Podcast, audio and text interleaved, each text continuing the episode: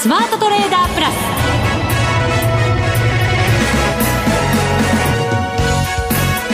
ス。全国のリスナーの皆さんこんにちは。内田まさです。この時間はザ・スマートトレーダープラスをお送りしていきます。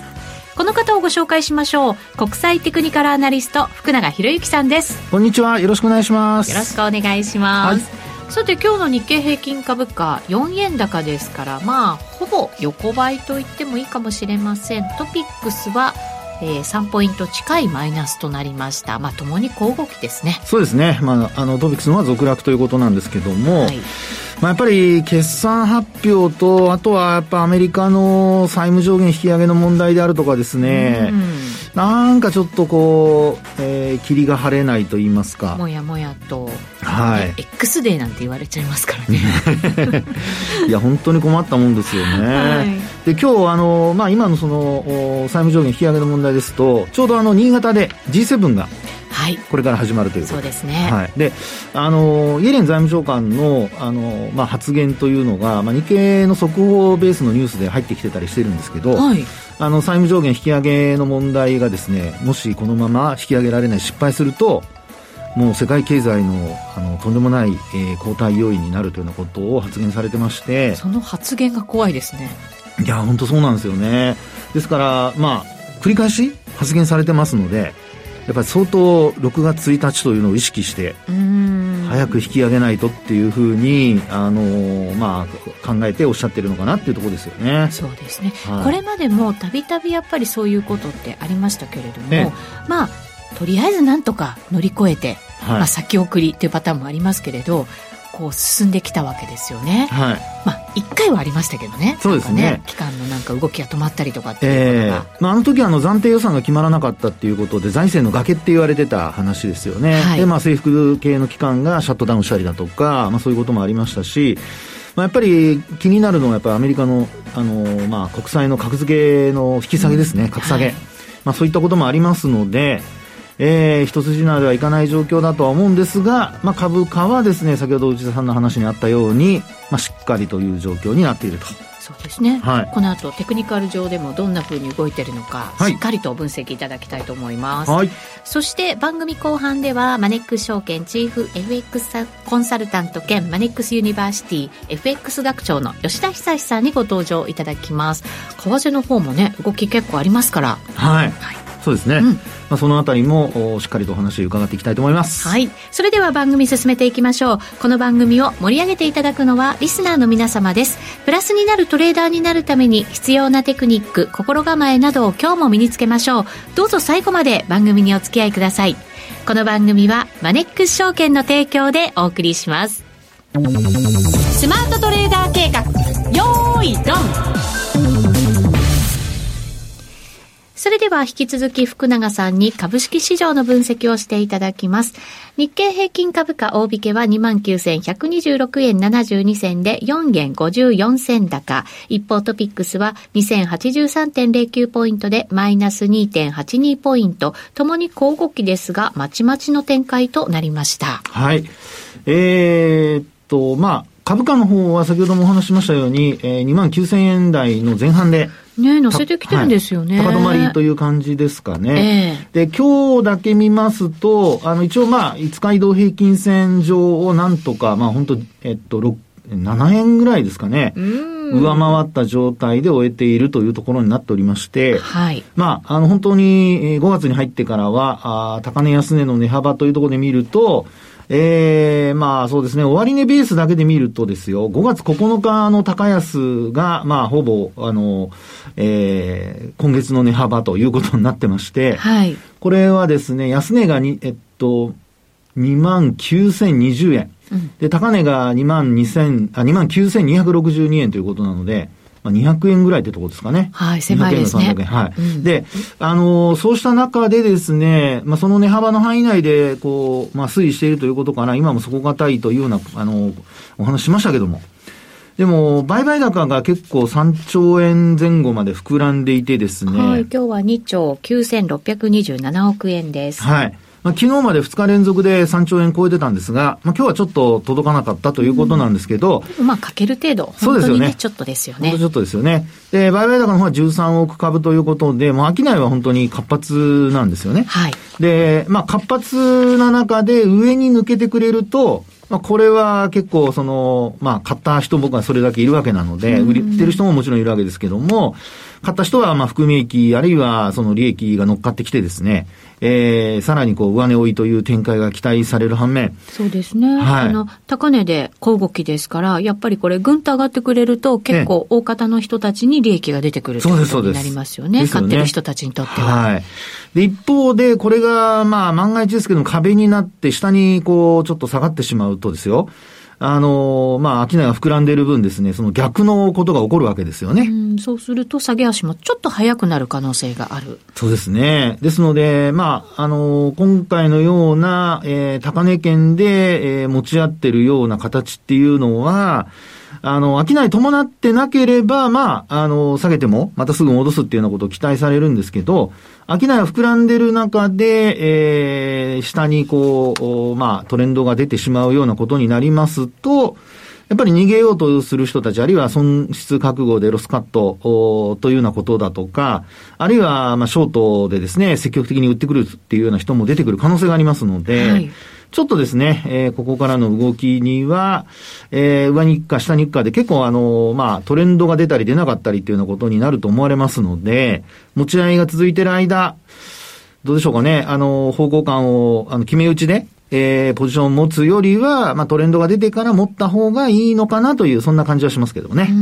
日経平均とピークスともに25日線とはちょっと今、乖離しているような感じがしますもんね。そうですね。あのー、まあ、25日線との乖離というところで見ますと、はい大体あの、25日線との乖離率が、まあ、今日現在ですと、大体2.26%ってところなんですよ。2.26。これ日経平均ですか、はい、日経平均ですね。はい。で、あの、過去一番高いところで見ますと、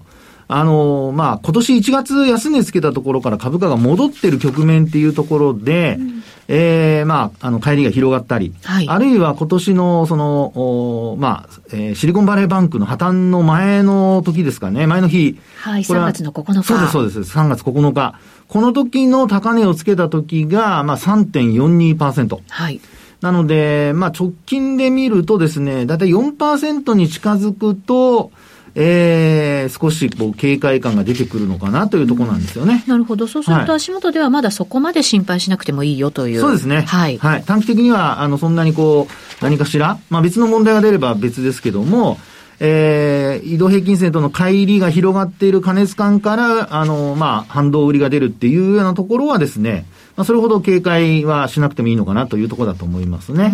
はい。あの、決算発表も相次いでますけれども、あの、悪い数字というのもある程度織り込んでいて、なんとなく期待感で、こう、寂しぶるもの、また新たな買いが入るものも見受けられるようにも思うんですね。このあたりね、ねどんなふうに見てますか？それでですね、ええ、実はあの、いろいろと調べてみたんですよ。はい。調べてみる、見た。あの、新聞の見出し見ると最高益とかっていう言葉が結構見出しが出るじゃないですか。こういう時期ね、踊りますよね。はい、ね。で、その最高益って、いつの最高益なのかって見てみると、はい、意外と前期が最高益ってことが多いんですよね。我々今今回も、あの、今期に入ってからのニュースという形で見ているので、最高益って見ると今期かなと、予想最高益なのかなと思って、よくよく中身を読んでみると、前期最高益で。終わった期。はい。うん、で、今期、あの、実は現役になるよっていう、よく読んでみると最後の方に書いてあったりだとか。あの、市場コンセンサスにもちょっと届かないっていう見通しが多いようには思いますよね。はい、そうですよね、えー。ということで、実はこれ日経新聞に、あの、えー、っと、まあ、えっ、ー、と、証券欄のところにですね、あの、株式市場の欄のところに、予想 PR と、それからと PR の前期基準っていうのが出てるんですよね。はい。で、ちょうどこのタイミングに、その前期の基準も書き換わり、うん、その、実績が出ますから、はい、あの、本決算というところで実績が出ますので、数字が書き換わる。はい。で、さらに、あの、予想も出ますので、うん、そこでまた置き換わると。置き換わる。で、これですね、あの、4月の下旬までは、もちろん、えー、PR は低い方が、あの、いいので、えー、予想 PR の方が、前期のその基準の PR を下回ってたんですね。ですから今期は増益だというふうに見られてるわけですよ。はい。ね、あの、人たり利益が上がるので、えー、PR は前期の基準よりも、あの、今期の予想の方が低いですよ、ということになるわけなんですが、実際直近で見ると、はい、なんと逆転してます。お逆転ですよ、逆転。逆転しちゃったんですか？あのですね、実は昨日までの数字なんですけど、ええ、予想 PR が、まあこれね、どういうふうな集計の仕方になってるのか、今回、いろいろ明日また1000社以上出てきますからね、来週月曜日も600社超えるというところなので、決算発表によって数字は入れ替わるとは思うんですけど、えー、昨日現在のところで日経平均の PR が14.52倍。14.52倍、はい。はい。で、ちなみに、えっと、4月末の時点の、えっと、日経平均の予想 PR、今期のですよ。うん、13.69倍。うん。ですからこれで1倍とは言わないまでも、結構上がってるんですよね。そうですね。ちょっと割高感が出てきたよってことですよね。で、今お話ししている、その前期の基準なんですけど、はい、こちらは、株価はほら、4月末より上がってるじゃないですか。ええ、で、これで見てみるとですよ、えー、4月の末の28日の時点の PR が、あの、前期の基準 PR、実績ですね。13.76倍。13.76、それがなんと昨日は13.49倍。へ低下してます。そうなんですね。これね、本当見てみないとね、実体ベースっていうのを見誤ってしまうのではないかと思うぐらい。なので本当 PR だけ、その前期基準と今期の、あの、まあ、予想と、あの、比較してみると、もう、なんて言うんでしょう。あの、ワニの口が広、あの、開けてるように広がってるんですよ。はい、うん。っていう状況なんですよね。どっちかに寄ってく。どっちかに寄ってく。口閉じてくれればいいって思ったじゃないですよ。まあそうです。で、これが、まあ、要は EPS が低下してるってことなんですよね、その原因としては。はい、そうですね。はい。で、EPS が、なんと昨日の時点では2005円。2005円。でね、これ2021年ぐらいまで遡らないと、この値って出てこないんですよ。ええー、そんな数字なんですね。はい。なので、今回の決算発表を見る限り、えー、最高益だとか、あと、まあ、前回の、あの、決算見てですね、株価がドーンと上がる。で、えー、実績が良かったから買われてるっていう銘柄はあるものの、そこからさらに、あの、利益が伸びていくっていう流れにならないと、ちょっとですね、まあ、個別株は別として、指数に関しては、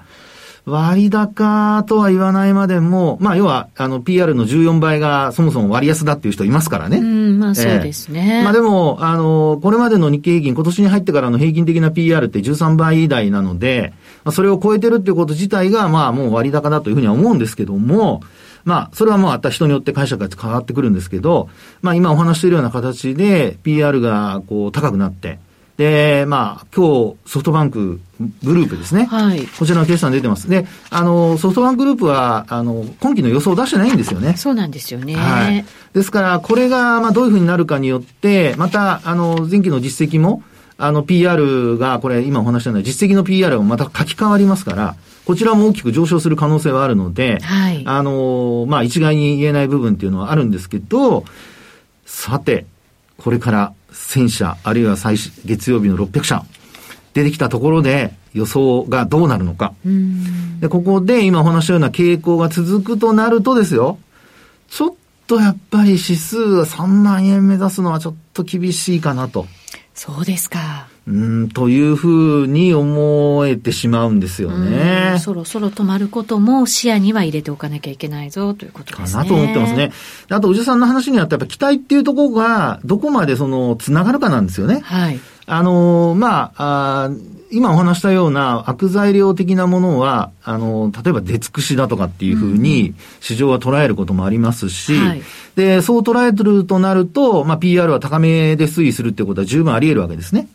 で、まあ今のところその成長性っていうことで見ると、まああんまり見えないので、どちらかというと悪材料で尽くしで、で、まあ今の今回よりは良くなるだろうっていうことから、あの数値がこう、まあ PR が高めに出るというようなことが考えられるので、まあ株価にその直接すぐ反映するということはまあ考えられないとは思うんですけど、はい、まあそういう考えは、あの、可能性は、まあゼロとは言わないまでも低いように思うんですが、ただですね、あの、やっぱり予想通りの業績に落ち着きそうだとか、それからあとは、まあ、やっぱり回復できないっていうような、ああるいはその逆になっちゃうと悪くなっちゃうっていうようなことになってくると、これ、しっかりしてた株価がいきなり今度下向きに転じるっていうことがよくあるので、はい、ですので、まあ、株価の推移と、あと、まあ、今お話したようなファンダメンタルズの特に PR の比較なんていうのは、ほとんどする人いないと思うんですけど、まあ私はちょっとマニアックに物好きだからやってみましたが、はい、まあ特にね、今回ギャップが大きいんですよね。で、前回良かったっていう、あの、前期が良かったっていうところもあるので、はい。まあ、どの程度、その増益になるのかっていうところも知りたかったので、まあ、ここまでのところ日々、まあ、これが一番簡単にできる方法ですからね、あの、見てはいるんですけど、まあ、実際に今後その変化がどういうふうに変わっていくのか、あと市場の見方がどんなふうに変わっていくのか、まあ、それによってですね、株価があ上昇トレンドを維持できなくなる可能性もありますので、ちょっと皆様、今日はテクニカルというよりもちょっとファンダメンタルズ的なお話をさせていただきましたが、うん、はい、えー、少しね、えー、そのあたりも注意をしていただいて。で、ね、あと、テクニカル的にはもう5日線下回ってくると、はい、トレンドが下向きになる可能性が高まりますので。短期的には。短期的には、うん、そこも注意していただきたいなと思いますね。そうですね。予想はやっぱりでも、アメリカのね、景気後退みたいなものがやっぱり心配される中ですから、経営者たちも慎重に出さざるを得ないというような環境ではあるとは思うんですけどね。そうです、そうです。なのでね、期待がまだ引っ張られているというか、まあ続いているということだと思うんですけど、はい、まあそれが、あの、期待が剥げ落ちた時がちょっと危険だと思われますので、うん、そのサインを皆さん見逃さないように。まあ私もできればね、はい、番組の中で発信して。発信して。はい。続いている間はまあ何も言いませんけど。はい。はい、わかりました。以上、ここまではスマートトレーダー計画用意ドンでした。続いてはマネックス証券からのお知らせです。投資家の皆様、マネックス銘柄スカウターをご存知ですか？マネックス銘柄スカウターは、マネックス証券に口座をお持ちの方が無料でご利用いただける日本株銘柄分析ツールです。マネックス銘柄スカウターでは、売上高や営業利益など重要な業績指標を過去10期以上にわたりグラフ表示することができます。自分でデータを整理する手間をかけずに、長期的な視点で企業を分析することが可能です。また、マネックス銘柄スカウターには、10年スクリーニングという機能がございます。通常提供されているスクリーニング機能は直近の通期業績や今期の会社予想などを対象にすることが多いのですが、10年スクリーニングなら過去10年間の業績や直近の四半期業績での銘柄選びが可能なので、長期視点で自分に合った銘柄を探し出すことができます。さらに、マネックス銘柄スカウターはスマートフォンへの表示最適化も行っているので、外出先などでも場所を選ばずスムーズに銘柄分析を行っていただけます。また、マネックス銘柄スカウターの活用術も、マネックス証券のセミナーやホームページで紹介していますので、ぜひご覧ください。マネックス銘柄スカウターは、マネックス証券に口座を開設いただくと、無料でご利用いただけます。マネックス証券の口座は、無料で開設できます。日本株投資の強い味方、マネックス銘柄スカウターをぜひお試しください。マネックス証券での取引に関する重要事項。マネックス証券が扱う商品などには価格変動などにより元本損失、元本超過損が生じる恐れがあります。投資にあたっては契約締結前交付書面、目論見書の内容を十分にお読みください。マネックス証券株式会社、金融商品取引業者、関東財務局長、金賞第165号。スマートトレーダープラス今週のハイライト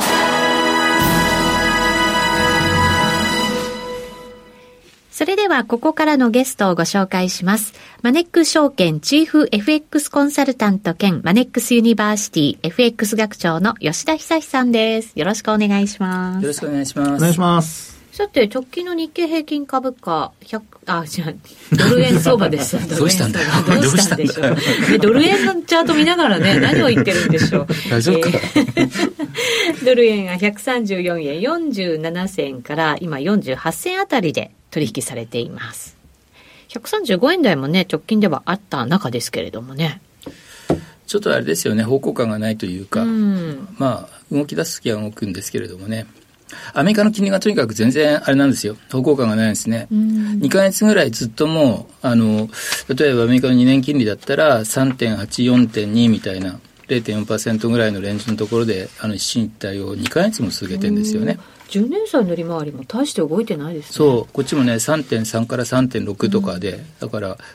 で、やっぱり基本、あの、この番組でよく言いますけれども、ドル円ってアメリカの金利次第ですから、そのアメリカの金利がね、今お話したみたいに、こう、膠着相場というか、レンジ相場をずっと続けてるとですね、ドル円もそれは方向感は出ないですよね。ただ逆に言うと、2ヶ月ももう、あの、その、アメリカの金利のね、膠着相場が続いてるので、エネルギー相当溜まってると思うんですね。はい。まあ普通、あれじゃないですか、持ち合い離れると、あの、今度は、あの、一方向に大きく動くじゃないですか。だから、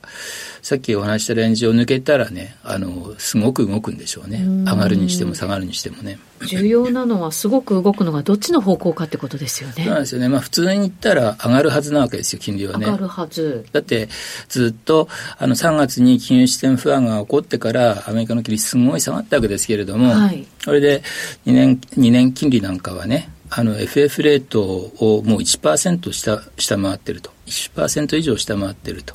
それってまあ普通に考えたら、あの2年金利やっぱり FF レートを参考に動くわけですから、はい、FF レートが早期に1%以上下がることを先取りして動いたんですっていうことになりますよね。ただ FRB ずっとね金利は下げませんよ、はい、今年下げませんよって言ってるじゃないですか。でだんだんだんだんなんかその辺ねあのエコノミストなんかでもあのアメリカのまあその大手のね、証券会社とか金融機関のエコノミストも、今年はやっぱり金利下げはないねって、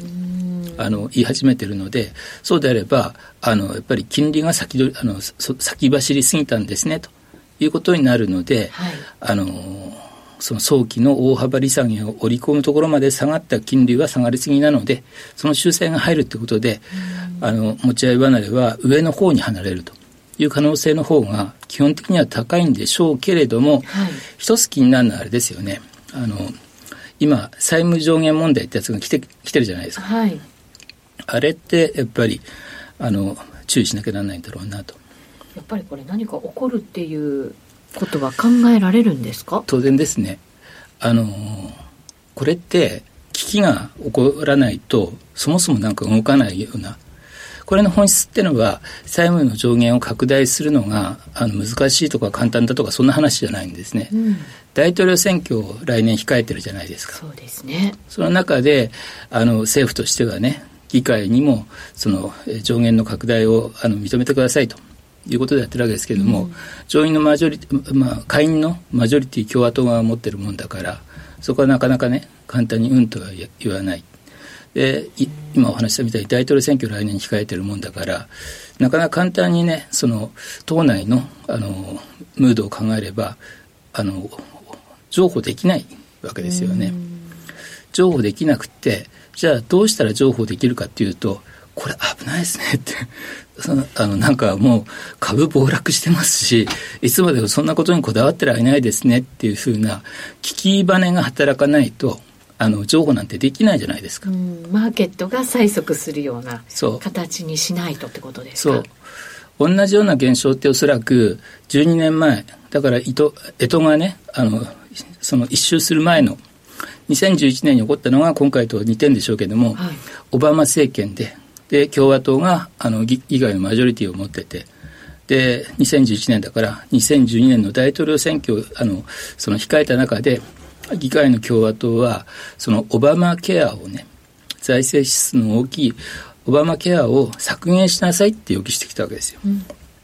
1期目のオバマ政権からすると、最大の成果はオバマケアと、ヘルスケアだというふうに言ってたところで、それをあの削減しなさいって言ってきたわけですよ。それはなかなかできないじゃないですか。うそうですね。このチキンゲームですよね。で、走行してるうちにやっぱり株がずるずるずるずる下がってくるし、で、下がってきて、あの、これじゃあもうそんなこと言ってられないねって、この時にオバマが折れたんですけどもね。あの、オバマが折れて合意に達するんですけれども、でももう時、あの、遅きにして、あの、して、えー、格付け会社が、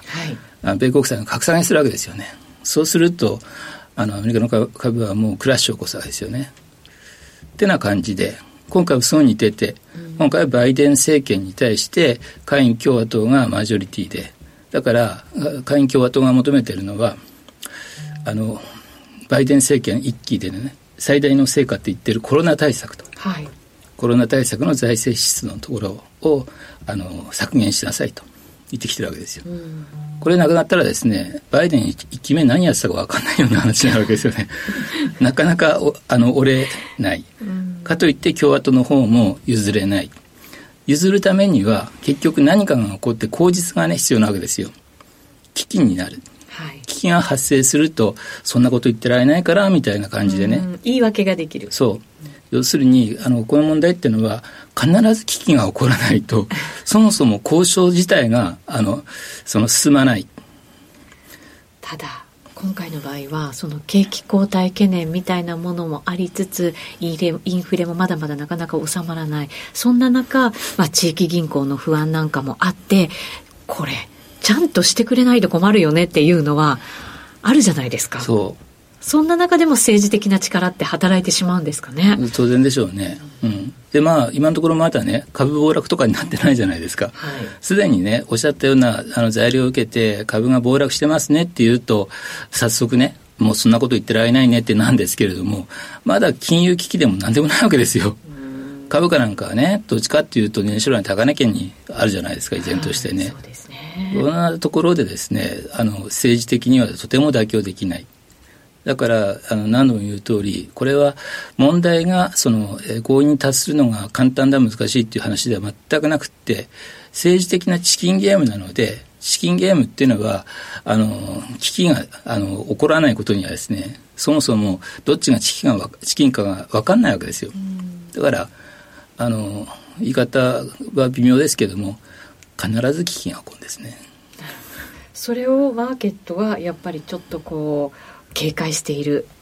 ということに今後なってくる可能性があるわけですね。そうですよね。さっき言った2011年のケースは最終合意期限っていうのが8月2日とかなんかそうなったんですけれども、はい、その10日前から株が下がるんですよ。うん,、これこいつら本当になんかまとめる気ねえなと思ってですね、はい、これで株下がり始めるわけですよ、えー、株が下がり始めてきたからようやく交渉のテーブルにつくわけですよ。